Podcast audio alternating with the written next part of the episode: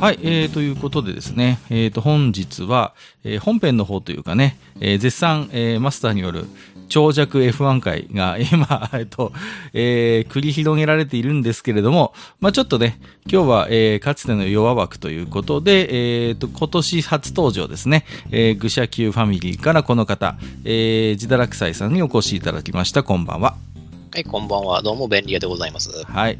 えー、と、そんな、えー、便利屋さんを今日お呼びしてですね、何の話をしようかということなんですけれども、えー、と、今年のですね、1月27日から、えー、と、Amazon プライムビデオで、えー独占配信されております、えー、と、ルパン三世 VS キャッツアイ、これについてちょっと感想などを語り合ってみようという回でございます。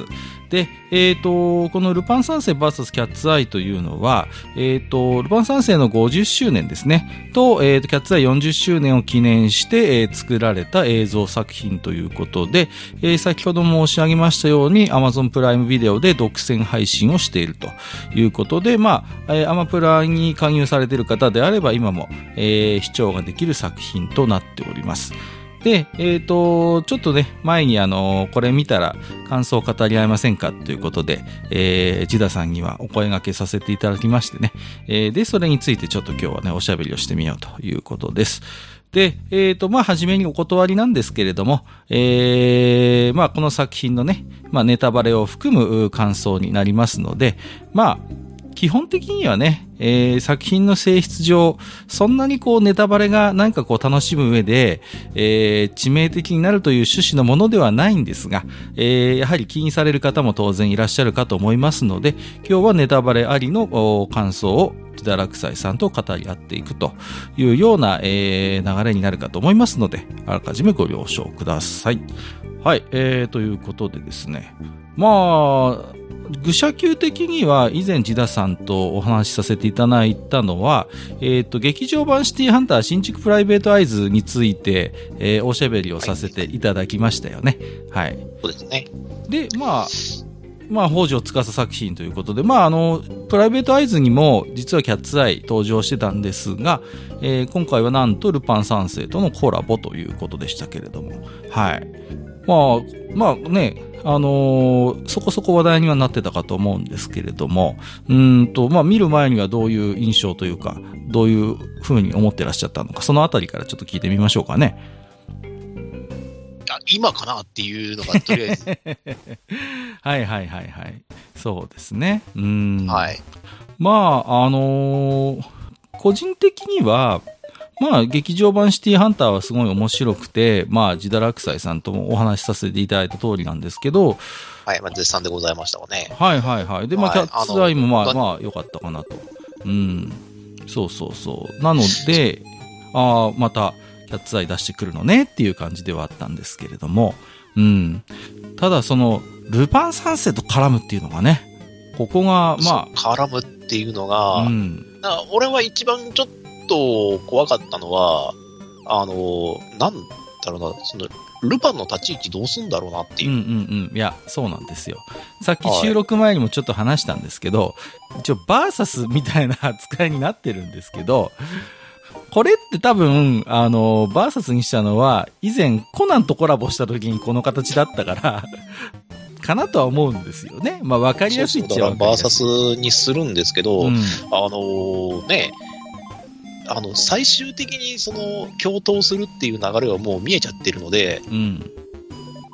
で、その中で最終的になんだろう、あの、キャッツアイが出し抜くことがあるのかなラストのラストで。でも本当はルパンは全部分かってたみたいな展開になるのかなうんうんうん。とかっては一応予想はしながら見てたんですけど、はいはいはいはい。あの、バーサス要素ゼロでしたね、ほぼ。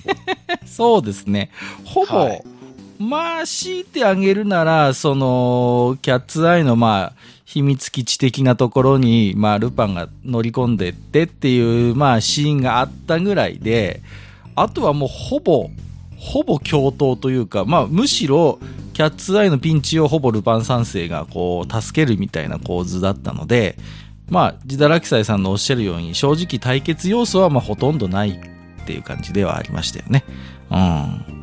だからこの辺が、だからコナンと違って、コナンは曲がりなりにも、やっぱ探偵なので、立場上もちろん、こう、捕まえる人、えー、逃げる人っていう構図になるからね。わかりやすくバーサスですけど、ちょっと、今作に関して言うと正直、まあ、バーサスタイトルにはなってるけど、まあ、そんな、こう、対決っていう感じではなかったよねっていうのは、まあ、ありますよね。シンプルに。そうなんですね。なんか作品の力関係でもあるのかなと思ってたんですけど。まあ、もちろんね、まあ先まあもちろ輩ですからね。んあることはあると思うんですけど、うんうんうん俺最初の展開としては、一つの宝物に対して二つ、二つの予告状が届くみたいな展開なのかなっていう。はいはいはいはいはいはい。うんうんうんうん。ね。で、どっちが先に奪うのか、みたいな。逆にね、どっちかが奪った後、それをじゃあ取り戻すと取り戻さないみたいなね。まあ、割割とこう、想像するにそういうのはこう考えつくじゃないですか。考えつきますし、まあ一応バーサスってついてるってことはそういう展開なのかなと思って、だうんだから今回の3つっていう時に、あ、じゃあとりあえず1個ずつ取って最終的にど、うん最後の一つを、えっ、と、どっち奪い合うのかななんて思ってたんですけど、まあそんな展開ではなかったので、うん、そうですね。うんなんか、うん、ちょっとタイトル的にどうなんだろうっていう。まあ、ただね、逆にじゃあこの2作品をコラボするとして、他に適当なタイトルがあるかと言われるとね、まあないってないんですけどね。まあまあ、バーサスにするしかないのかなっていう。なんとは思う、思うんですけど、うんなん、か、ああれですね、某番組の、あの、なんかグルメ系の、コンビニグルメはなんかこう、否定する時のことみたいでちょっと嫌なんですけど、はいはいはいはい。あの、名前と内容がちょっとやっぱずれてないですかっていうのは、まあ、やっぱりね。うんちょっと思っちゃいまましたね。あの、別に、あの、面白さ的には問題なかったんですけど、ただ、バーサスっていう要素が入っているんだったら、うん。やっぱ対決の要素があってほしかったなっていうか、その、えっ、と、まあ、作中でも先ほど言いましたけれども、あの、キャッツアイが助けられるだけなんですよね。そう、基本的に、あのールパン三世の側が常にリードする立場であって、まあ作品中でもずっと子猫ちゃん子猫ちゃんって言ってて、あのーまあ、言っちゃ悪いけど子供扱いというか、もう、そういう感じが終始抜けないのよね、こう扱いとしてはそう、終始ね。抜けないんで、だから対等の立場っていうのがなかったんですよね。ないないない、なかった。最初から最後までなかったので、あーだからバーサスじゃなくてもよかったんじゃないかなっていう、うん、うんうんうんうん。っていう、なんかもうちょっとこう気の利いたらなんだろうね。まあタイ、トルとかがあれば、そちらの方にしといた方がいいんじゃないかなっていう気が、そのタイトルを見たときに思いましたね。そうだね。だから、ミーティングとかクロッシングとか、どちらかというとニュアンスとしてはそっちに近いのよね。こう、はい。うんうんうん。で、なんですかね、こう、全体的には、ただ、あの個人的にはお話は楽しめたんですけれどもね。うん。で、キャッツアイの、その、まあ、コスチュームも結構大胆に今回は、まあ、改変されていてね。うん。あんまりこう肌の露出がこう抑えめになってるっていうのはまあ、この、なんていうんですかね、現代的なアレンジとして、えー見えましたし、まあ、あとまあ、ルパン三世側のキャラクター付けみたいなものも、最近のアニメ作品をずっと見ている立場としては、まあ、あの、最近の、はい、令和のルパンだよね、これが、みたいな感じで、そこは違和感がないんです。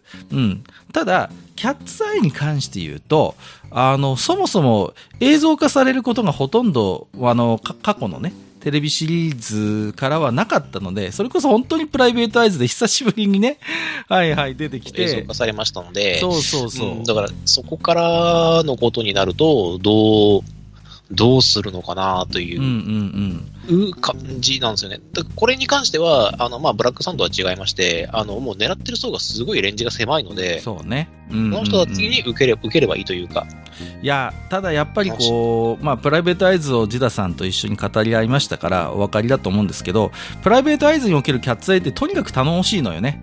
頼もしいんですよ。そう、頼もしいし、かっこいいし、決めるとこ決めるし、そうそうそうそう。で、終始そのキャッツアイとしてのかっこよさ、かっこよさがありますね。うんあるんですよ。キャキャッツアイの中で楽しい。ただ、もちろんその役割が被ってないからっていうのもあるんですけれども、あの、シティハンターの話にきちんと花を添える、かつ、あの、自分の立場をこう、自分のっていうか、その、なんですかね、自分の主役の舞台を作っちゃって、うんうんうんあの、活躍するっていう、うん。そうですもう本ね。当にね、動いてる時間5分ないと思うんですけど、実際はね。うん。実際には、うんもうものすごくかっこよく書かれているので、そうそうそう。だから、かつてのキャッツアイのファンも、ああいう、なんていうかな、こう、亀尾出演みたいなものを見て、ほとおそらく多くの方は、納得されたと思うんですよ。かつてのキャッツアイを見ていた。そうもね、ちゃんとキャッツアイとしての可憐さ、セクシーさとかっこよさみたいなのが、ちゃんとあの短時間ではあったもののギュッとね、描かれてましたから、ただ、今回のキャッツアイに関して言うと、そういうかっこよさが、どこまで表現できてたかなって言われると、正直どこまで行ってもルパン三世に守られる存在みたいな形になってたのが、ちょっと、うーん、どうでしょう。もう少しこう、書き方もあったのかなっていう印象も持ってるんですよね。そうですね。だから、あの、大体、賞味90分じゃないですか、作品としては。そうですね。あの、キャッツアイとしての部分って多分20分ぐらいだったと思うんですね。はいはいはいはい。で、他のあの、80、えっと、70分か、うん、が、えっと、ルパン三世なんですよね。はいはいはいはい。そうね。うん。のゲストキャラなんですよ。うんうんうん。確かにそうだ。そうそう。うん、いや、あの、ゲスト枠の、あの、美女役なんですよ。そう、ね、そこにキャッツアイ当てはめてるだけなので、うんで、まあね、あの、かつね、若干めんどくさいのが、あの、オリジナルのヒロイン枠ではないので、ね、あの、ルパンがね、粉かけにいかないんですよ。そうそうそうそう。よくある、あの、テレビスペシャルである、あの、一回限りののヒロイン枠でもないのよね、キャッツアイがね。そうそうそう、うんうん、そうなんです。だから、口説きに行かないのよね。こんな美人三姉妹を目にしてね。うん。そうなんですよね。うん、だから、ちょっとそこはねっていう。そうそうなんか、なんかルパンっぽくないなっていうのをちょっと感じてしまいました。そうですね。あのはい。これはまあ、あの今のルパンではなく、その昔のルパンをちょっと感じていたかったっていうのが、うん、まあ実はこの作品、えっ、ー、と、えっ、ー、と、世界観が1980年そうそうそう、現代ではないんですよ。現代ではなくて、スマホとかもない時代なので、うん、やっぱそうなってくると、俺はあの時代のルパンに寄せてくるのかなってちょっと思っちゃったんですね。はいはいはい。はい。だけど時代はキャッツアイの時代なんだけど、ルパン三世のキャラクターは令和のルパン三世のキャラクターなんですよ。令和のルパン三世のキャラクターなんですよ。そうそうそうそう。まあ、基本的にそのやっぱ、あの、ただひたすらかっこいいルパン三世なんですね。うんうん。そうそう。だから、なんていうのかな、いわゆるピカレスクロマンみたいな、こう、清濁合わせ飲むようなキャラクターになってないのよね。こう、はい、うん、だから、なんていうのかな、うん、だから、まあ、オールドなというか、クラシックなルパン三世の、いわゆるキャラクターではないので、まあ。そうですね。だから原点の、あの、ハードコアのルパン三世でもなければ、初期、初期作のアニメのルパン三世でもない。あの、令和の時代の新しいルパン三世の形のまま、えっ、と、まあ、えっ、と、今回のバーサスシリーズが作られた、作られたので、まあ、そこは、あの、私の読み違いというか、それは期待するのが、あの、筋違いって言われればそのままなので、うんうんうん、ではないんですけども、なんかやっぱちょっと違和感を感じてしまうなって、その今のルパン像ってそんな感じなのかなっていうのを今のルパンはでもね、うん、こうなのよ。うん、こうなんです。で、まあ、多分ね、いろいろあると思うんです。その、描きたいものがもしかしたらあるのかもしれないんですけど、まあ、うんね、この作品に限らずですけど、今もうコンプラだ、えー、なんだ、もうね、そういうものがあるので、そういう要素って正直多分こう、描きにくい部分はあるんだとは思うんですよ。うんうん。ただね、やっぱりその、ルパン三世の本来の魅力みたいなところに、そういう、なんていうのかな、やっぱりこう、圧巻小説とまでは言いませんけれども、ある種のそういう、なんかこう、ね、クライム的な、こう、危険、危険とかね、そういう危うさみたいな要素ってやっぱ必要だと思うので、だからその辺がね、こう、まあ、違和感なく見られる世代はいる、いらっしゃると思うんですけど、我々みたいなある程度、こう、見てきた人にとってみると、なんかまだちょっと渋み苦みが足りないよねっていうのはどうしてもある。それはね。うんうんうんうん。ですね。で、まあ、あの、別に地上波でやるわけでもないですし、うんうん、あの、先ほども言いましたけども、あの、これ見て本当に楽しめる人間ってすごくレンジが狭いんですよね。キャッツアイを見ていた人間リアルタイムで漫画なり、あの、アニメを見ていた人間でないと、ちょっと楽しめないっていうような、えっ、と、キャッツアイの、いわゆるその、えっ、と、お約束みたいなものっていうのが出てきますので、えっ、と、っていうことを考えると、もうちょっとこう、あの、振り切ってもよかったんじゃないかなっていう気がします。あの、テレビスペシャルシリーズだとできないんですけど。そうね。うんうんうん。まあ、だから、これ、以前もジダさんと喋ったと思うんです。今回せっかく、そういうね、配信っていう形で、こう、映像を作るわけですから、地上波でできないような、いい意味でね、うんうん。悪い意味での地上波でできない作品をこの前散々語り合ったんでいいんですけど、あの、いい意味でもうちょっと尖った作品になってもいいのかな。だから、お話全体としてはすごい楽しめたんですけど、あのー、ちょっと小綺麗にまとまってるなっていう印象はどうしてもあります。で、あとね、あのー、褒めておきながらなんか不満点ばっかり言っちゃって申し訳ないんですけど、銭形がね、ちょっと、扱い、もうちょっと活躍してほしかったなっていうね。うん、正直そういう印象はありますね。その、だから、銭形がもうちょっと切れ者としての、こう、シーンが一つでも二つでも挟まると、全然作品としての締まりが違うと思うんですよ。で、銭形ってまあ、ああいうキャラクターですけど、めちゃくちゃ優秀じゃないですか。こう、そうですね、実際、うん、あの、原点においては最強キャラですからね。そうそうそうそうそう。めちゃくちゃ優秀有能なんですよ。で、そうそうまあ、で、今回も一応ね、キャッツガイ側の人間で、そんな銭形に憧れてるっていう、まあ、あのキャラクターが出てきますけれども、正直その、銭形の優秀さ、かっこいい部分っていうのが、ちょっと、あんまりなかったなっていうね。こう、どこまで行ってもスラップスティックな、こう、狂言回し的な、あのキャラクターになっちゃってたんで、そこはね、もうちょっと書き方あったかなっていうね。うん。で、個人的には、ルパン三世の作品って銭形がかっこいい作品に外れなしと思ってるんですよ。あ、なるほど。うんうんうん。銭形がかっこいい、かっこよく描かれている、えー、テレビスペシャルなり映画は、もう、あの、外れなしだと僕思ってるんですよ。うんうん、うん、なるほど、なるほど。あの、バランスが取れますからね。そうそうそうそう。キャラクター感、キャラクター感のバランスが取れるので。そうなんです。だから、ルパンの凄さを表現するときに、まあいろいろやり方あると思うんですけど、めちゃくちゃ実は優秀な銭形をもってしても捕まえられないっていうのが一つの、あの、描き方としてあると思うんですよ。こんなにめちゃくちゃ優秀で行動力もあって、人望もあってっていう銭形でもってすら捕まえられないルパンってすげえっていう評価軸ってかか、か、必ずあると思うんですよ。ルパン三世の凄さを描くときに。あありますね。うんうん。で、それが僕はすごい好きなんですよ。だから、ゼリガタがすげえいいとこ、だから、まあ、キャラクター的にちょっとこう、どじったり、こう、かっこ悪いとこも見せますけど、だけどめちゃめちゃ実は考えてて、めっちゃ優秀だったみたいなところがあって、で、でもそのさらに一枚上を行くルパン一味みたいなところが描かれると、すごい締まるんですよね。こう、話として。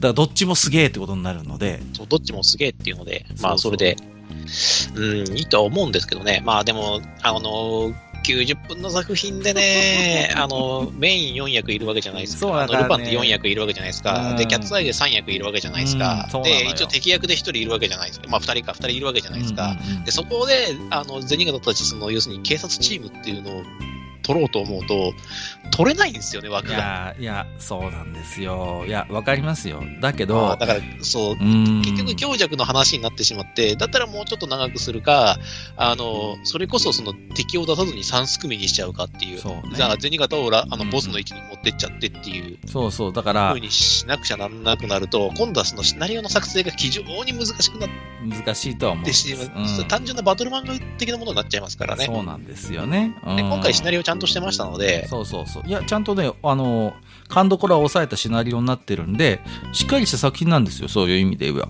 うん、うん、はい。だから、銭形と内海の扱いがああなってしまうのはよくわかるんだけど、よくわかるんですけど、あのー、やっぱりね、我々としては、あのー、かっこいい銭形を見たいっていうのがあるのでね、こう、だからまあ、しょうがないね。メインを張らなきゃいけないキャラクターがいっぱいいるからね。なかなか。あ、でも、そう、でも、内もね、本当はね、かっこいいキャラであってほしいっていうのがあるんですよね。いや、とことん今回後輩キャラだったじゃないですか。こう、銭形にこう振り回される。うん。いや、本当は内海もすごい優秀な警察官なんですよね。うん。実際原作ではキャッツアイ以外の事件においては結構バリバリ結果出してるような、あの、キャラなんで、あの、やっぱ同じ構図が作れるんですよ。だからキャッツアイ単体として見たときに、めちゃめちゃ優秀な、あの、まあ、内海という警察官がいて、で、上司も優秀なんだよね。課長とか、うん、あともう一人、女の人がいましたよね。坂木ケバさんがやってた。で、すごい警察陣が優秀なんですよ。で、こんな優秀な警察をもってしても捕まえられない三姉妹っていうことで、やっぱりすげえってことになるわけなんで、同じやっぱりそういう意味で言えば構図が使えるんですけど、まあ、難しいね。警察サイドにそんなに尺割いてられないもんられないもんね。今回はね。うん。っていうのはちょっとね、感じましたね。そうですね。でシナリオの軸的には実はキャッツアイの方が主軸なんですよね。そうそう。だから今回のお話っていうのは、そう、まさにジダさんのおっしゃったように、物語のその動機みたいなものって、基本的に全部キャッツアイサイドの話、ストーリーなんですよ。うん。そこにルパン一味が絡んでくるっていう構図になってるんですけどで、ですけど、まあ、た結構ルパンが乗っ取っちゃってるっていう。そ うそうそう。かなり食っちゃってるっていうのがね。うんうんうんうん。まあ、ここはある種の、まあ、先輩作品に敬意を表してっていうこともあるのかもしれませんしね。うん。あとは、やっぱりなんだかんだで人気コンテンツで継続的に映像作品が発表されている方がルパン三世ですから、まあ、あ、それはまあまあまあ。まあまあ、ある意味しょうがないというか、うんうん。キャッツアイおなじみじゃない人もいっぱいいると思うんでね、この作品見た方の中でね。うん、そう。まあ、そう考えるとね、逆に、キャッツアイの、まあ、ちょっと話見方を変えると、声優陣もほぼオリジナルでね、作ってるので、まあちょっとね、あの、類役の藤田敏子さんだけはお亡くなりになっちゃいましたんでね。まあ、はいうん、仕方がない部分なんですけれども、うん、他の、あの、で、戸田恵子さんと、で、坂本千佳さんはそのまま当ててますからね。うんうん。この辺は個人的には嬉しかったかなと思いますね。うん。藤田敏子さんもね、うん、いや、いい声優さんでしたね。思えばね、あのー90年代の大の大冒険は、あれでしたよね。藤田敏子さんでしたよね、代役はね、確か。ねうん。まあ、あれですね。あの、我々、あの、演習人としてみればですね、あの、キテレツ大百科のキテレツの声っていう。もう、よく聞いた声ですよね。あの、はい、あの、耳にタコができるぐらい聞いておりますので、はいはいはいはい。もうおなじみのね。うん。だからやっぱルイの声のイメージって藤田敏子さんのところ。確かあの、新築プライベートアイズだとあれですよね。あの戸田恵子さんが戸田恵子さんえっと2役でやってるんですよね。そう、金役でやってますんでそ、うそうそうそう。瞳とルイをね、やってるんですよね。うん。今回だからね、そこの間にね、あのー入っていて、深見理香さんだったかな？確か、はい。入っていただいてね。うん。でもそんなに違和感なかったんで、ああ、すげえなと思って聞いてましたけれどもね、その辺もね。はい、まあ、さすがはセーラービーナスというところですもんね。ああ、そうですよ。うん、器用なところを見せてくれましたしね。うん、よかったかなと思って。あんまり正直、個人的には違和感なく、声の衰えもそんなに感じることなく、えー聞けたので、その辺はまあ非常に良かったなと。まあ、あとね、ルパン陣営のね、声優さんはもう、もうもう言わずもがな、ね、交代してもかなり時間も経つ方もいらっしゃるのでね。はいはいはい。まあまあ、次元前にあったあたりもね、あの、違和感なく、はい、聞けたんでね。うんうんうん。まあまあ、その辺はすごいいいキャスト当ててくれたなというところはありますけれどもね。うん。ただ、やっぱり、あのなんですよね、どっちで楽しむかってなった時に、ちょっとその、違和感出ちゃうな、ところがどうしても出ちゃうなっていうのが、はいはい、はい。残念なとかなっていうのはね。こういう作品の難しさっていうのは、どっちにこう、主軸足を置くかみたいなね。うんうんうん。難しさはありますよね。こうルパン三世のファンとして見るのか、キャッツアイのファンとして見るのかみたいな。っていうのが。うんうん。で、で今回は正直キャッツアイのファンとして見ると、まあ、若干物足りなさを感じる人もそれなりにいるのかなっていう印象はちょっと持ちましたね。そのさっきも言ったように、キャッツアイとしてのそのかっこよさみたいなね、うん、あのー部分っていうのはちょっと、なかなかね、あのー表現しきれてない部分もあるのかなとは思いましたのでね。うんうんうん。まあ、ただね、お話のその、なんていうかな、作り自体は非常に、あのーまあ、よくできていますしね。うん、まあ、逆にこれを少しきっかけにしてね、キャッツアイという映像作品が、まあ、今後もね、何らかの形で出ることももしかしたらあるのかななんてこともね、ちょっと思いましたけれどもね。うん。だからまあ、こういうコラボもまあ、あの、ちょっと驚きましたけど、ありはありなのかなっていう感じは受けましたけれどもね。うん。はい、そうですね。まあ、こうなんやかんや言うてますけど、あの、今この現状、あの、令和の、令和4年5年に、あの、出すのであれば、えっ、と、ベストな選択肢だったと思います。うんうん、そうね。うんうんうん。で、これが、えっ、と、25年前、27年前、うん、えーキャッツアイが終わってまだシティハンターが始まる前の時代だったら、このシナリオだとダメなんですよ。ああ、そうですね。はいはいはい、はい。あの、キャッツアイの人気が絶頂だった頃には、そう絶対に受け入れられないので、うんうんうん。どうなんですかね、この、まあ、あの頃のキャッツアイという言い方をしていいのかわかりませんけれども、岩津セーターの北条先生のデビュー作にして出世作なんですよね、キャッツアイというのはね。はい。はい。で、えっと、ジャンプに、えー連載されてまして、で、非常にね、人気もあって、で、まあ、アニメ化もね、えー、2, 2シーズンあったと思いますけれども、こちらも非常にね、あの、良くてということで、うん。まあ。まあ、あれは、発発明と言ってもいいレベルぐらいに、あの、えぐい設定なので、設定が。はいはいはいはい。そうですね。はい。はい、主人公が美人三姉妹って、まあまあ、これはまあ、うんうん、なくはないですわ。はい。なくはないですけど、怪盗であると。そうなんですよね。世を忍ぶ姿で喫茶店を経営していて、世を忍ぶ姿は喫茶店のそうそうそうそう経営者であり、ね、でそのそのじあその実態はって、うんうんうん、あ怪盗である、世間を騒がす怪盗である、その,、えー、とその死にはって、あの父の残した作品を取り戻すためと。そうなんだよね。っていう、そういう扱いになっていて、で、なおかつ、あの、メインヒロインに、もう、すでにくっついてる男がいるという。そうそうそうそう。そうなんだよね。人学生時代からお付き合いがありますっていう。そう。ね。なかなかないよね。なかなかないですよ。で、しかもそれが実は、うん、あの、刑事になって、そうそう正体がわからぬ怪盗キャッツアイを追っているという。そうなんですよ。うん。それゆえに作中の中で、決してキャッツアイは顔を見られてはいけないというね。ですよね。強い縛りがありましてっていう。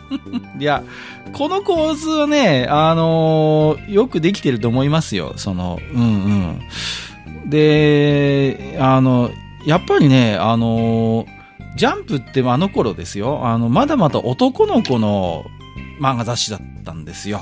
はいはいはい、で、基本的に主人公は男であって、でね、それこそ、もう友情努力勝利の世界の中で、この、かっこいい女性、しかも三姉妹、美人三姉妹っていう設定が、すごい新しかったんですね、まだあの頃うん、あのまだ言葉はないですけど、スタイリッシュでしたからね。スタイリッシュでした。だからその、うん、なんていうの、こう、我々はこのキャッツアイから何を感じ取ったかっていうと、なんかアーバンな、こう、非常にこう、都会的な魅力を感じたんですよね、あの頃ね。アニメも含めて。なんか非常にこう洗練された、あの、シティポップな雰囲気を、あの、まあ、シティハンターももちろんそうなんですけれども、そういう都会的な匂いをまとってるのよね、このキャッツアイっていう作品はね。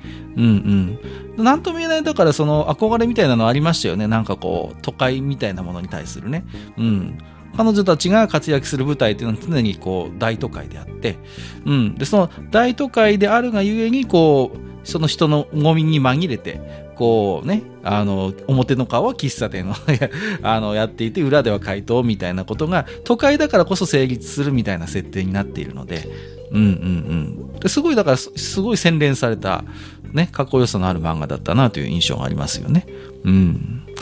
まあ、その辺はすごいこうシティハンターにも受け継がれてる部分が多々あるのかなとは思って見てるんですけれどもね。うん。そうですね。だからまあ、あの、キャッツアイのその文法を結構序盤にバババッと見せてくれたじゃないですか。そうですね。それがやっぱ分かってると分かってないのではちょっと違うなっていうのがあるんですよね。いや、それはありますね。うんうんうんうん。いや、だから顔を見せちゃいけないから必ず顔を隠すような手あの手のひらの仕方をするし。そうそうそう。ちゃんとね。うん、するし、うんうん、あの、そこでラッキースケボーも起こるんです。そうそうそうそうそう。はい。そうなんですよ。いや、正直、あの、ルパン三世と絡むときに、内海出るのか正直、微妙だなと思ってたんですよ。そこまで盛り込めるかな、みたいなところもあって。はいはい、だけどね、バッチリちゃんとね、あの、瞳の恋人であるところの内海も出してくれて、しかも、憧れの刑事が銭形警部であるっていうね、ことにして、二人でコンビで組ませてね、仕事をさせるっていうのは、まあ、やっぱよくぞ出してくれたなっていう感じもあるんですけど、まあ、ただやっぱりこう、これも そうなんですけど、尺もないし、キャッツアイ正直メインじゃないので、あの、じゃあそんな瞳と内海の恋はどうなったんだとか、とてもじゃないけど描く余地がないというね。うんうん、しょうがないんですけど、これは。うん。だから、キャッツアイのその後として見ちゃうとちょっと、硬くすかしくなっちゃうかなっていう。そうなんですね。だからど、ルパンにおいても、キャッツアイにおいても、うんあの、独立した外伝作品なんですよね。そうそうそう、そうなんです。本編とのつながりが一切ないっていう。そうそうそう、そうです、そうです。うんうん。だから、設定こそ、ルパン側もキャッツアイ側も、あの、あの、ね、あの、オリジナルの設定を踏襲してるんだけども、世界線的には何ら繋がってない世界の話なので、本当にね。うんうんうんうん。だって、時代で言っても正直、あんまり細かく突っ込むといろいろ突っ込みどころあるじゃないですか。だって、プライベートアイズの時にはもうバリバリ現代が舞台だったわけでしょ？もう、バリバリ現代ですね。ね、スマホは出るわ、ドローンは出るわの時代ですから。うん。で、そこに、ね、あの頃のキャッツアイが出てきて、だけど、今回は80年代だからね、設定としては一応ね。スマホもない時代ですから、そうそうそう。だからね、うん、だからその辺細かいこと言い始めるとキリがないんですけど、まあまあまあ。そこまでそういう作品じゃないんで、うんうんうん、あの、別に突っ込みはしないんですけれども。はいはいはい。あと、なんだろうな、あのー、と、なんと言えばいいのかな。あの、続編作りたいのかなっていう。うんうんうんうん。いや、僕はそれ感じましたよ。だから、キャッツアイというコンテンツを、ある種の観測気球として今回これを出して、いろんな反応なり、反響を見て、もしかしたら、あるなと思ってるんですよ、僕。キャッツアイ。テレビシリーズあるなと思ってるの。新シリーズ。これは。場合によっては。場合によってはですけど、でもまあ、でもそれだとその作り方じゃない気がするんだよなっていう。まあまあまあ、そうですね。気がしちゃってて、うんうんうん、あの、いろいろとそのギミックは残したじゃないですか。はいはいはいはい。そうですね。あの、あの世界の中で、ルパン VS キャッツアイの世界観の中で、うん、あの、続きができるようなフックは残してあるんですけど、そうですね。そうでした。あの、だとしても次何すんの、うん、っていう話がどうしても出てきそうですね。うんうんうん。ちゃうんですよね。そうそうだから今回はルパン、あの、キャッツアイ主軸の目、あのシナリオなんだけど、ルパンが活躍しちゃったんで、今回はルパン、次はルパン主軸でキャッツアイが活躍する話にするのっていう。うんうんうんうん。いや、そこはね、そう、どうですかねっていう。どうですかねっていう感じ。うんうんうんまあ、正直ね、あの、木杉三姉妹をちょっと主に据えるとなると、あまりにもルパン三世側が偉大すぎるので、こう、キャラクターとしても設定としてもね、うん、なかなか大変だなという。だから、もう、どこまで行っても可愛い妹分ぐらいの感じなのよね。今回の絡みで言うとね。うんうんうん。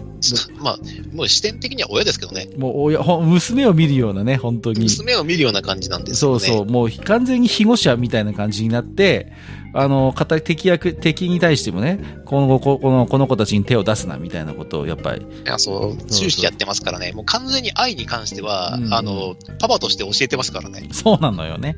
うん。うん、いや、最近の、だから、ルパン三世の物足りなさって、僕は一つは色恋沙汰なのよね。その、だから、あの、ルパン三世ってやっぱ僕、トラさんだと思ってるんですよ。そういう意味で言うと。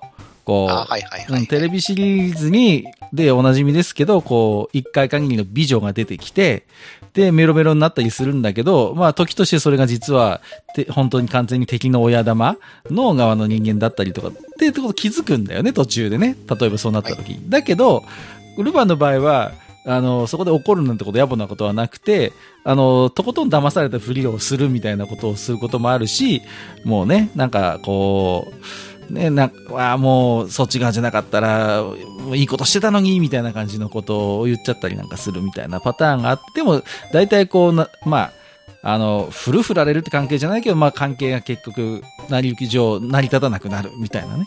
うん、流れになるじゃないですか。だトラさんなんだよね、そういう意味でトルパンさん。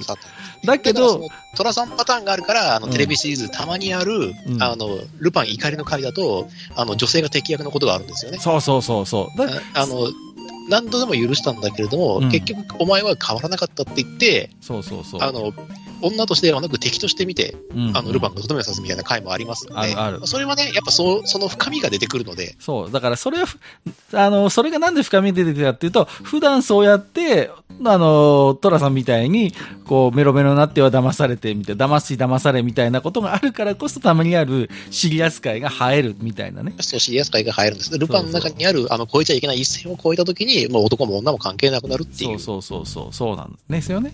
うん。だから、あの、そのポジションにでも、なれないのよね、この木杉さん姉妹はさ。なれないんです。なぜなら独立した作品だからです。そうそうそうそう。で、そうあなのよの、別に、あの、ね、あの、ルパン三世のキャラとしてさ、あの、人気があるわけじゃなくて、キャッツアイとして人気があるんで、そうそうあの、竹原との絡みは非常に危険なので、そうなると。難しいんだよね、そこがね。はいちょっとだから、あの、三女の愛と、あの、ルパンの関係が結構まあ、若干踏み込んだかなという印象はありますけどね。あの、三女は、あら、あのね、あの、オリジナルでもそうですけど、父親のことを知らないので、あの、若干こう、ファザコン風味があるのよね。で、どこかその、なんていうかな、その、ルパンに対して不正を感じるみたいな演出が今回もあったじゃないですか。はい、そうですね。うんうんうん。だから、ある種今回、木杉さん姉妹の主役って、まあ、あえて言うなら愛なのよね。この作品に関して言うとね。あの間違いななく愛ですね。そうなんですよ。だから、愛とルパンの関係性みたいなところがあるんだけど、たださっきも、あの、ジダさん言ったように、ここを逆に描きすぎるとちょっと危ないんですよね。こう、やっぱり、今後のことを考えるとね。うん。だから、今後の木杉愛の活躍に、あのーなんていうのかな、もう、影大きな影響を及ぼしてしまうくらいルパンとの関係性を深くしてしまうと、それはまずいので、ルパンなきキャッツアイを今後描くとした時にはね。うんうんうん。だけどまあまあ、だから三女好きには結構いい作品じゃないですか。扱いも大きいし。うんうんうん。っては思いましたね。ただ、うん、どこまで行っても親と娘ですね。うん、これは。親と娘なんですよね。うんうんうんうん。恋人ではないのよ。そう。そうなんですよね。でしかも、あの、ルパンサイドにしてみると別に娘っていうわけじゃなくてう、ん、あの、自分の、まあミスではないですけど、自分のせいで、あの、うん死んでしまった同志そうね。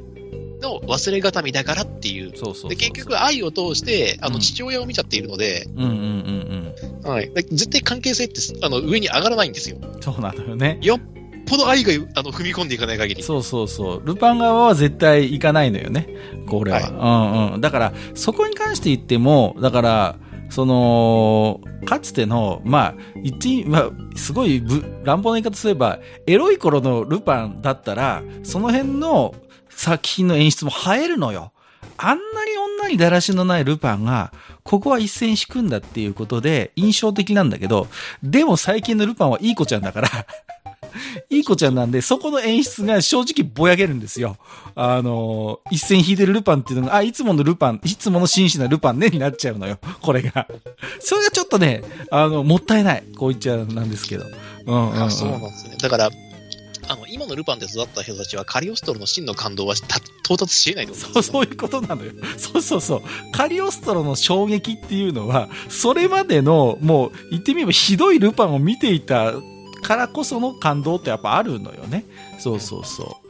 そしねこれ、うんこれルパンかって思いながら見るんだけども、いや、まあルパンだなって思って、いや、結局でも銭形が全部持っていくんですけど、あのは作品は、だからル、だからゼニガタがかっこいい作ルパン作品に外れなしなんですよ。ないっていうのは、まあそういうことでもあるんですよね。だだからだ、し、あの、あそこはもう三者三様、もうみんなかっこいいんでいいんですけども、そうそうそうそう。いや、そうそう。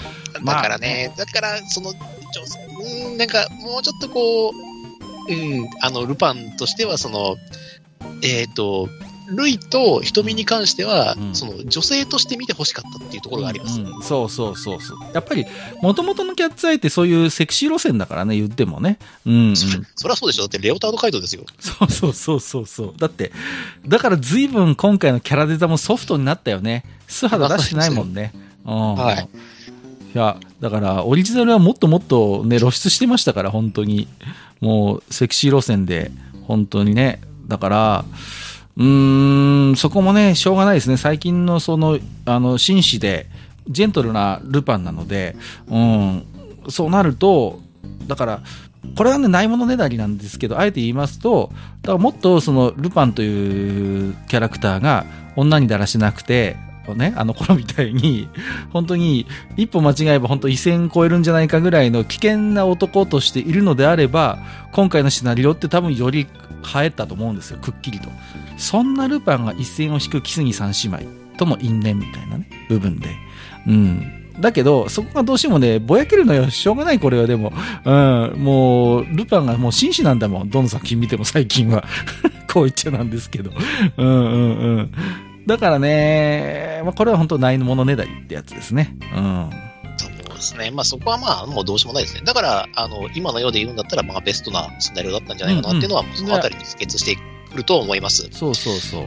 今も、今の結局ルパン像でやらないと意味がないっていうのもよくわかりますし、うんうんうん、だって昔を求めたって意味がないですから。そうなんです、そうなんです。うんうん。うん、だから。変わっちゃってますし。うん。今できる、うん、作品としては非常に、あの、高いレベルで、それを実現高いレベルでまとまっています。うん、今できるルパン VS キャッツアイだったら、間違いなくベストです。うん、そうだ、ね、ただこれが25年前になるとベストではないですっていうのは、言いたいですっていうのはあります。まあそこはもうない問題だからどうしようもなくて、そうですね、でちょっとシナリオについて話しましょうか。はいはいはい。せっかくですから。うん、なんか、あの、いいなって思えるところありました？いいな、そうですね。と、うん、まあ、さっきも言ったように、その、この作品のある意味裏の主人公はキスギ愛なんですけど、あの、愛が、その、まあ、今回ね、何かっていうと、その、要は、父親がね、あのこの三姉妹を描いた絵が、をもう奪い合うっていうことになってるんですけども、自分、愛がね、あの姉二人の絵が、まあ、あることが分かってる。で、自分を描いた絵があるのかどうかっていうことを、あのすごい関心を持ってるんですよね。で。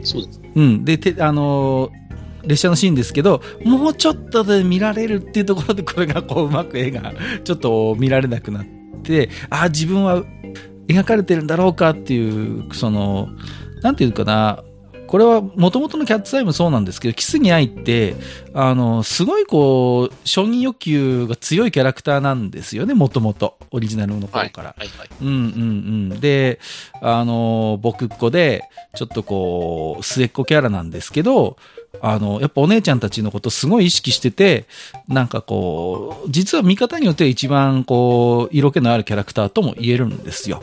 うん。だから、そんな彼女が、その、なんていうかな、自分という存在が、果たして父親から見てどう思われていたのかっていうのにちょっと肉薄する演出があったので、そこがまあ見どころだったかなと、シナリオとしては。うん。で、ただそれをこう結局、まあ結論から言うと絵にキスに愛自身を描かれてはいないんだよね。うん。いなかったんだけれども、ただ、あのー、シナリオの中で自分が十分に愛されて、父親から愛されて、えー、生まれてきたんだっていうことは、あの、ちゃんとわかるので、うん。だからね、この作品でその、なんていうかな、一番美味しくて一番危うい部分が、その、キスギアイとルパンの絡みが、その、若干のその不正を見るんですね、ルパルパン三世に対してね。そこが、ねはい、うん、そこが一番シナリオとしては一番危ういがゆえに面白い、うんうんうん、ところかなというふうに、えー、思、思いましたね。うん。だから後半主人公はほぼキスに愛になっていくのは、まあ、ある意味当然の帰結というか、うんうん、っていうふうには思いましたね。うん。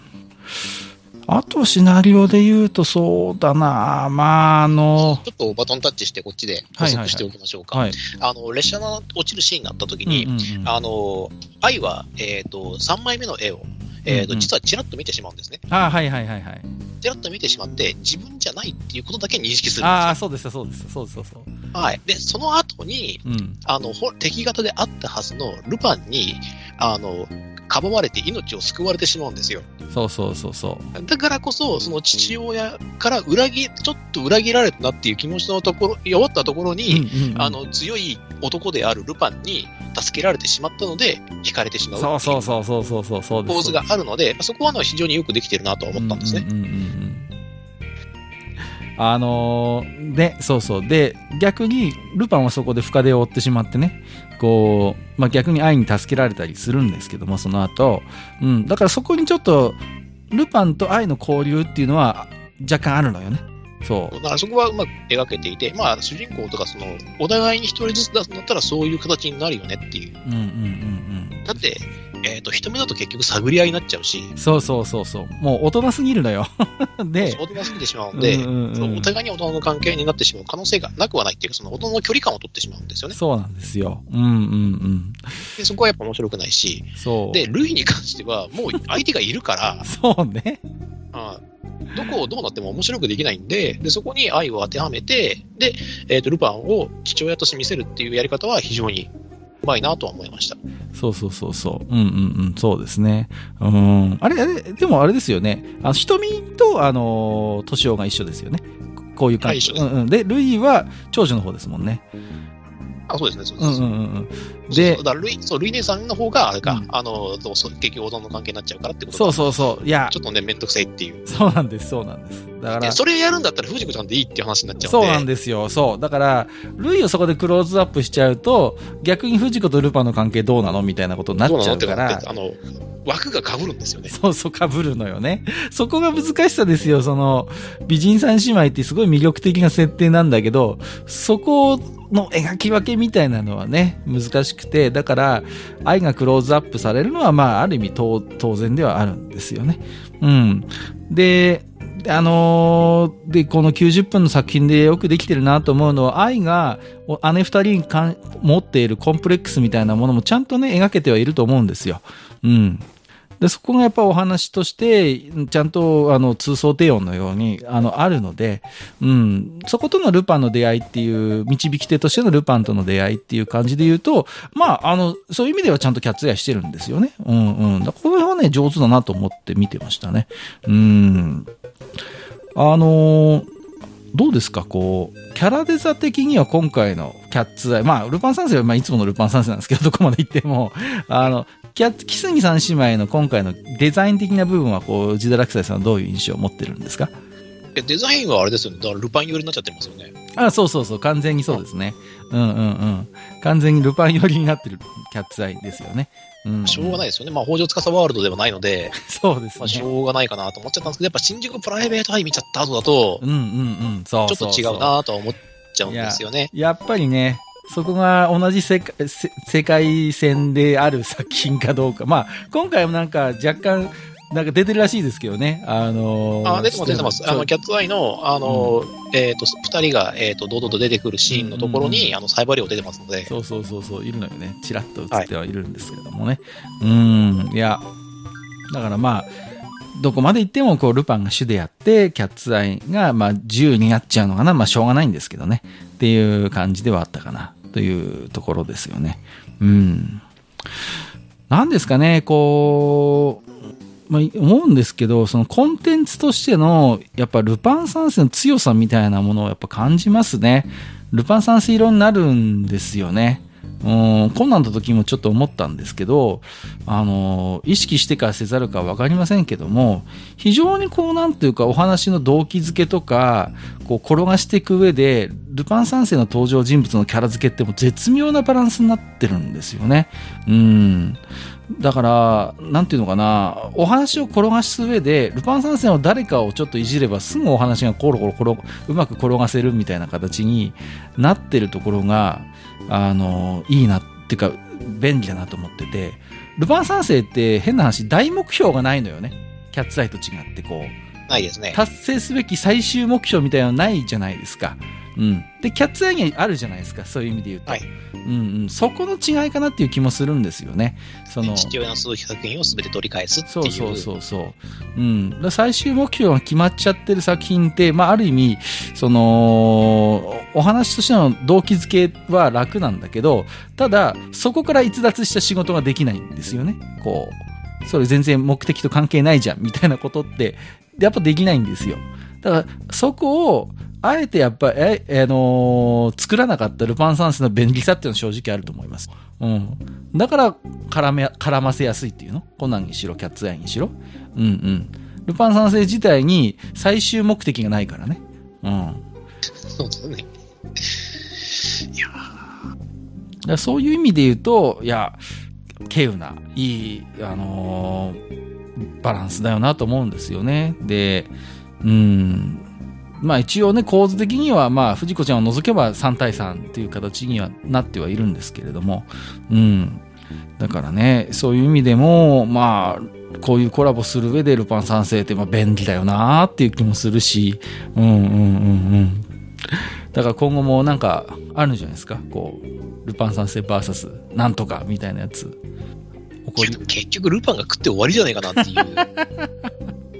気がするんですよね。まあまあ、今回ちょっと良かったのは、あの、作品的なその、あれもあるんですけども、あの、声優さんがね、全然引け取らないんですよ。あ、そうね。むしろ、むしろ逆、上なんで。うんうんうん、そうそうそうそう。そうそうそうそう。ルパン三世はもう代替わりしてますからね、ある意味、ね。代替わりしてますから。うんうんうんうん。そうそうそうそう。いや、だからね、実は声優陣だけ見ると、キャッツアイの方が、まあ、ベテランが揃ってるっていう。上なんですよね。そうそうそう。なので、あまあ、そのあたりのそのバランスは非常に良かったのかなっていう気はしますけどね。うんうんうんうん。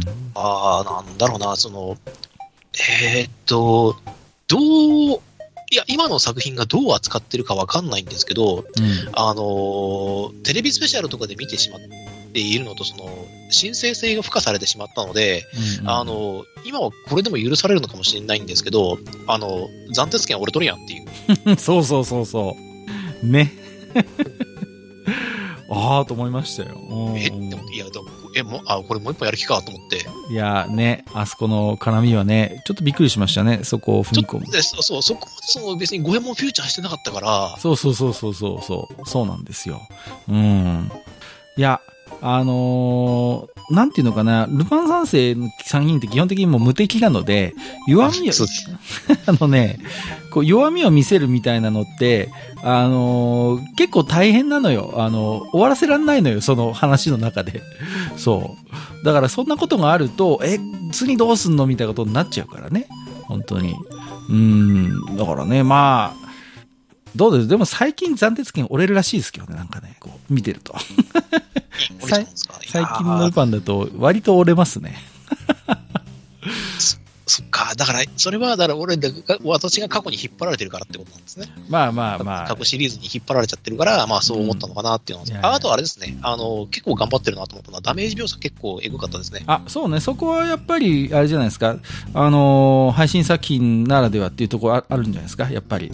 うんうん、うん。あんなに、あの、血出るというか、ちゃんと打ち抜かれる描写があって、あの、傷ついてる次元五右衛門、ね、ルパンは見たことないので、ボロボロになってましたからね。ここここ最近だとなかなかないんで、なんかちょっとそうそうね、無敵感はなかったですよね。無敵感はなかったですね。そういう万能感はなかったですよ。なですね。強者はでは結局勝つんだけども、ダメージを負ってましたっていう。そうそうそうそう、そうですね。うん。あとはまあ、これはもう、もう、ルパン作品ありがちなんですけど、後半のあの、SF とかファンタジー要素の、あの、説明不要みたいな、この強引さね、うん、こ強引さね。いや、もうちょっと説明を、説明、説明をっていう。まあ、これはもう、前からそうですけどね。うん。あ、そう。だから、それね、結局尺足らないんですよね、バースにしちゃうと。そう、そう。あれでキャッツアイが絡んだなければ、あの描写が絶対入ってるはずなんですよ。そうなんだよね。なんでこうなるのか、みたいなね。そうそうそう。だから、あの階層も含めてね、えー、入ると思うんですよ。階層を含めて、えっ、ー、と、あの、現在の、あの、えっ、ー、と、全ボスの息子であった視点で父親がどんな非業な死を遂げたのかっていう回想シーンがちょこちょこ入ってきてて、で、最終的にこの視点は自分でしたっていうようなその種明かしがあって、で、あの、銀河万丈さんにブパンスっていう。そうね。っていう流れが多分あったんですよ。でもその枠は、その時間的な枠は絶対キャッツアイにつかなきゃならなかったんで、うん。うん、あの、全部スルーという話で。で、まあ、ね、あの、フォルトナの宝石ってことでなんとなく感じてっていう感じで、そうそうそうそう。失えば、あの、だから、あの、幸運は、あの、どちらかの天秤にしかならないっていう。うんうんそこは雰囲気でさせてくださいってそう、雰囲気っていう、ね、そうそうそうそう。まあね、そこは、まあ。それこ3つあると現在、過去、未来なんでしょうっていう。うん、そこで幸福幸福を、えっ、ー、と、契約するのは一人だけなくせば、お前はゼロになるっていう。そのプラスが逆転するよっていうぐらいの気持ちなんだろう。っていうあの空気を読みつつ。大変に空気を読みつつこう見なくてはならなかったっていうのはありますけどもね、まあ、あれ別に何も大切でもなんでもないんでね、あまあ、今回の作品に対するのは絵の方なので実は。ああそうね。そうそうそうそう、はい、そうですよね。あのちょっと面白いところが一個ありまして、はい、あの実際にはそのホルトの宝石っていうものが、うん、あの世界的には有名。世界の権力者的にはとても重要なアイテムであるにもかかわらず、うんはい、えーとキャッツアイが求めているのは、フォルトの宝石ではなく、3枚の絵なんですね、そうですね。うんうんうん。が大事であったんです。で、それは、えっ、ー、と、父親の誤算でもあるんですけども、父親としても娘たちに残しておきたかった大事な絵なんですけれども、あの、銀河万丈さんにだけは、あの絵の価値が分かってしまったんですね。はいはいはいはい。はい、なんで、あの、銀河万丈さんは、フォルトの宝石と絵両方を求めたんですよ。うんうんうん。ああ、そうですね。はい。はい。だからそれがね、なんかちょっと面白いなと思ってて。うんうんうんうん。そうですね。そう、だからこそ、あの、あの絵が帰ってきたっていうのもありますし、うん。あの、最終的に、あの、ハッピーエンドを迎えられたのは、あの、えっ、と、ラスボスがいたからなんですね。はいはいはい。確かにね。なんでかっていうと、あれが権力者であったならば、うん破いちゃってるんですよ。もうね最、後の一枚を。必要ないって言ってね。うん必要ないって。ただ、あれをクリーニングしながら、フォルトの宝石を取り出したっていうのは、絵に価値があるって、絵を取っておいてくれという指示があったからこそなんですうね。ん、ああ、確かにそうだ。うんうんうんうんはいで、しかも、クリーニングしたことにより、妊婦であったっていう、その女性は実、うんうんうん花束を持った女性は妊婦であったっていう、その答え合わせができたのは、あの人のおかげなんですよ。確かにね。花束を消してますから、あれ。はいはいはいはい。花束を持った女性だったんです。うんうん、そうだね。描かれていたのは。はいはいはい。でも、それは花束に隠された、その、妊婦のお腹を隠していたっていう。うん、だから、実は愛も書かれていたんですっていう。うん、そうだね。そうそうで、そうそう。3連作において、えっ、と、瞳、類、愛、奥さん、そして鏡に映ってそれを書いている自分っていううん家族写真の構図だったんですね、あれは。そうですね。ハインツもでそれる。ぞれが、えーそれぞれの女性が花束を持って、うん愛のしあの出産を祝福しているようとしているっていう絵なんですよ。本当にねって。いう絵構造を作るためには、うんボスがあの絵の価値を感じてないとダメなんですね。確かにね。はい、まあ、でも、まあね、今日ネタバレありだから言いますけど、彼自身もまあそういう画商としての顔も持っていたわけだから、そこを評価する、まあ目は持ってたんでしょうね、おそらくね。うん。価値があるんだと思ったんですよね。うんそこが大きな誤差だったんですね。だって、あの画商としての彼を、んあの父親は信じていましたからね。そうですね。そうそう。最最後まで騙せてたはずですから、そういう意味で言えば。うんうんうんうん。いや、だからね、本当に。うーん、だから、なんだろうな、お話のその全体的な、あの動機づけみたいなものはキャッツアイを軸にしつつ、ただアクションとか、その辺のパートは、うん、もうすっかりルパン三世っていうところで、まあ、そう考えればバランス取れてんのかな。うーん、こういう風にせざるを得ないっていうところがあるでしょうね。こう。あもうあ思うんですけど、もうちょっと説明あってもいいかなっていう気がするんですよ、ねうんそうそうそうそういやあそこであえて語りすぎないのは確かに、あのーいいなとは思うんです。でも、あの、キャッツアイ知らない人はね、わかんないかもしんない。最後のその、今の話。もともと、その、ハインツと三色杉三姉妹の関係性とか、ね、を知っている人だったら、ああー、よかったねっていうのでわかる、わかりますよ。我々はわかるけど、初めて今回キャッツアイ見ました。ルパンはもともと好きで前から見てますみたいな若い方からしてみるとちょっと説明足りないですよね、そこはね。そうだと思うんですまあ、うんでもわ、そう、わかる。そう、行間を多分ね、5行ぐらい読むとわかるんですけど、そうね。そう。だから、あれによって、実際にその、ルパンから与えられた不正ではなく、実際父親からも愛されていたっていうことになって、ルパンとの関係が立証されるんですよ。そう愛にとって。うん。で、ルパンはまあ、去っていくと。で、ルパンはう、ん愛にとってルパンは師匠でしかないっていう。そうなんだよね先。生でしかないっていうポジションに落ち着くので、うんあれはすあの、エンディングとしてはバッチリなんですけど、そうなんだよね。あの目がも、3枚目の絵が戻ってきたことによって、あの、文字通りルパンの役割は終わるんですよ。終わります。あの、三姉妹に対するギルダでも全部終わるという。そうそうそうそう、そうなんですよ。だからまあそこは上手だよ。うん。上手にあのでできてます。ただ、あの、もうちょっと説明がないと、あの、元の絵が、あの、花束があったことが分かってないと、そうね。そうそうそうそう。なぜその時に、あの、愛がその勘違いをしたのかっていうと、花束を持っていたからっていう。うんうんうん。でも、ちらっとしか見えてないんで、そうね。うんうんうんうん。だからなんか、あの、だからボスが3枚の絵を飾ってちょっと見るっていうような風景とかがあればまたちょっと違うのかもしれないんですけど、そうね。最後までわかんないからね、そこはね。さあ、もう、次のカットの時にはもうクリーニングされて、フォルトナの宝石取られてる瞬間ですから、そうそうそうそう。そうなのよ。うん、まあ、まあ、尺がね、足らんからしょうがないんだけど、いや、だから全体のその設定とか最後の仕掛けも含めて、すごいよくできてるんですけど、最後、いや、よくできてるがゆえに、最後もうちょっとしがんでおきたいなっていう、こうね。うん、もうちょっと味あるよね、このガムみたいなさ。もうちょっと噛んでたいんですけどっていうところは、まあ正直あるかな、要因としてね。うん、うん。そうそうあちょっとね、余韻が、その余韻を味わうためには、ちょっとね、あの、分厚めのね、そうね。フィルターを超えていかなきゃなんないので、うん。いや、はい。それをね、ちょっとわか分かろうと思うと難しいかなって、やっぱり、あとキャッツアイは分からないと、そうん、ちょっとこの話の面白さだていうか、なんでっていう部分が多分出てきちゃうと思うような気が愛するんですよね。のね、その、性格みたいなものって、まあ当然この作品だけでは無理なので描くことは。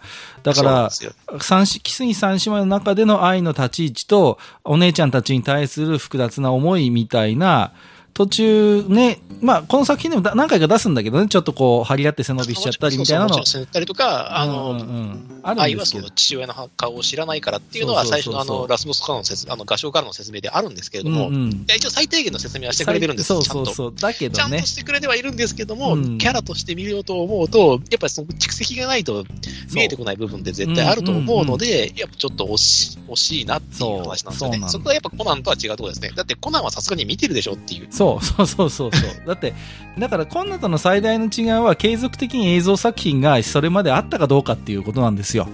うん。で、言うと、キャッツアイはやっぱブランクがあるし、新宿プライベートアイズのキャッツアイとは別物ですから、やっぱり。別物なんですよね。うんうんうんだからそれで言うんだったらやっぱりシティハンター VS ルパン三世の方がね、しっくりきちゃうんですよね。はいはいはいはい、はい。もうそうなってるだって次元との対決ですよ。いやいやもうね出ちゃいますよ。いやワクワクですよ。止まんないですよ、僕はもう。終わったら。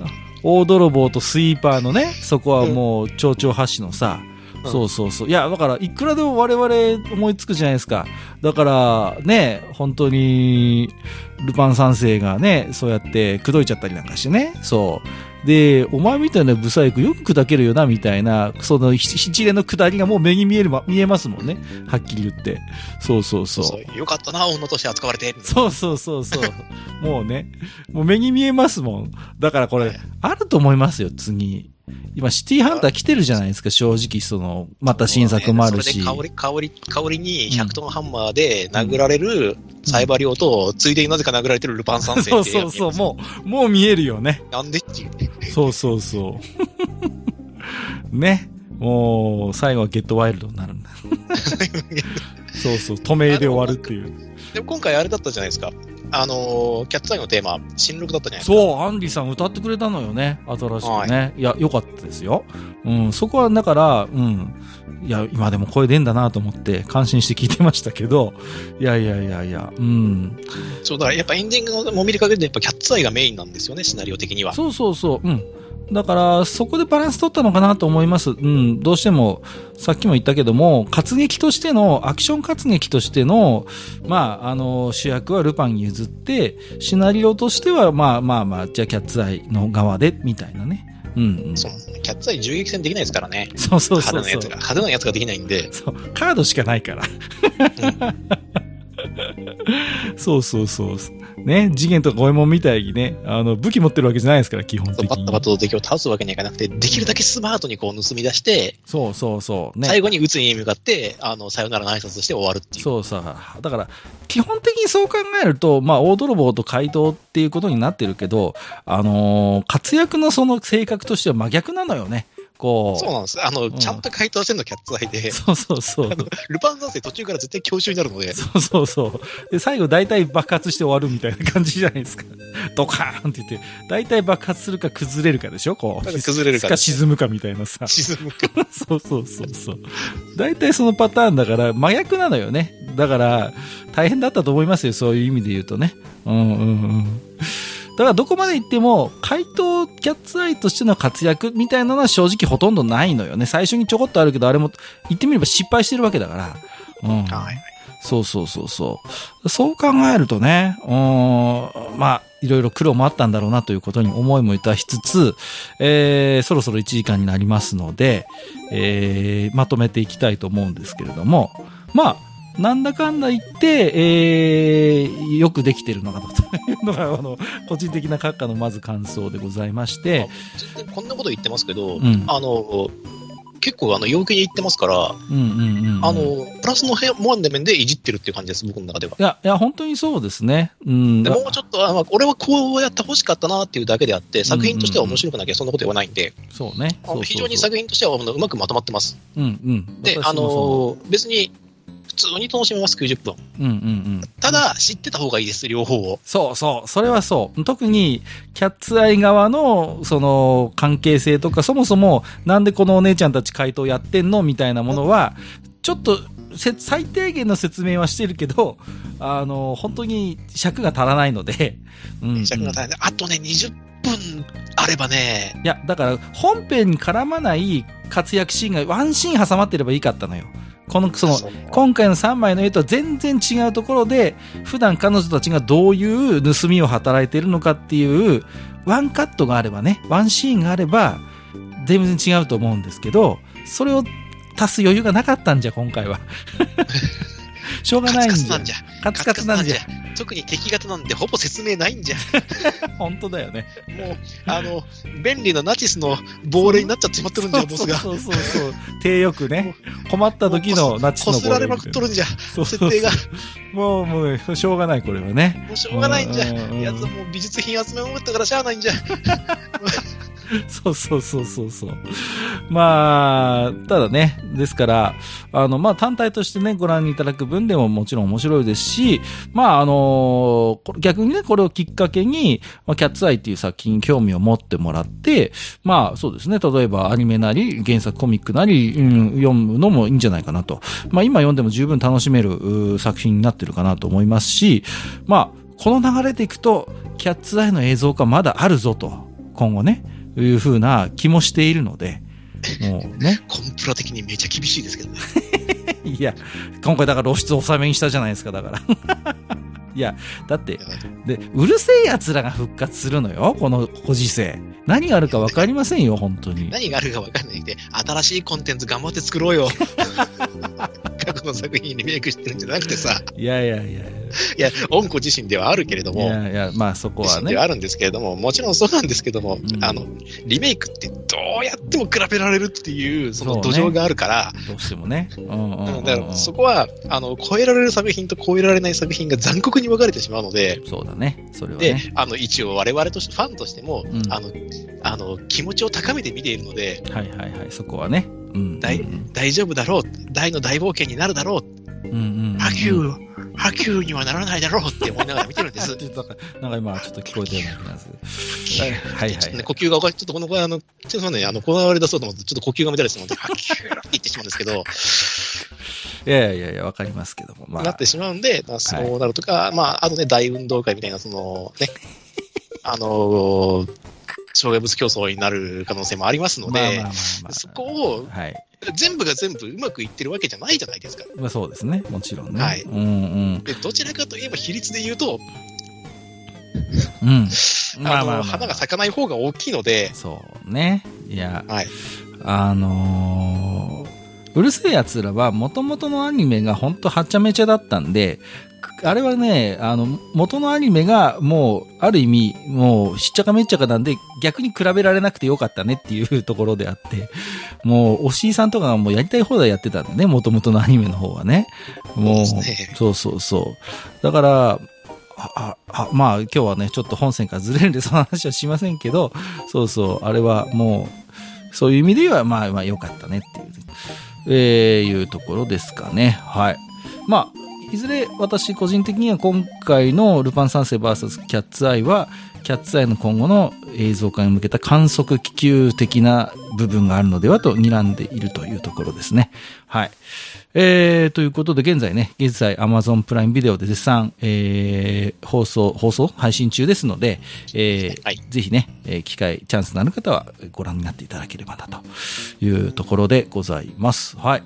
ということで、今日はですね、えー、新年一発目になりました、えー、愚者級ファミリーから自堕落斎さんをお招きいたしまして、えー、Amazon プライムビデオで現在配信されております、えー、ルパン三世 VS キャッツアイについておしゃべりをさせていただきました。えー、お相手は、えー、私こと、えー、類派の閣下と、キャッツアイよりも、てかあの作品に登場する誰よりも年上になってしまったことにショックを覚えている自堕落でした。本日もお聞きいただきましてありがとうございました。ありがとうございました。時代、時間の流れは残酷なんじゃ。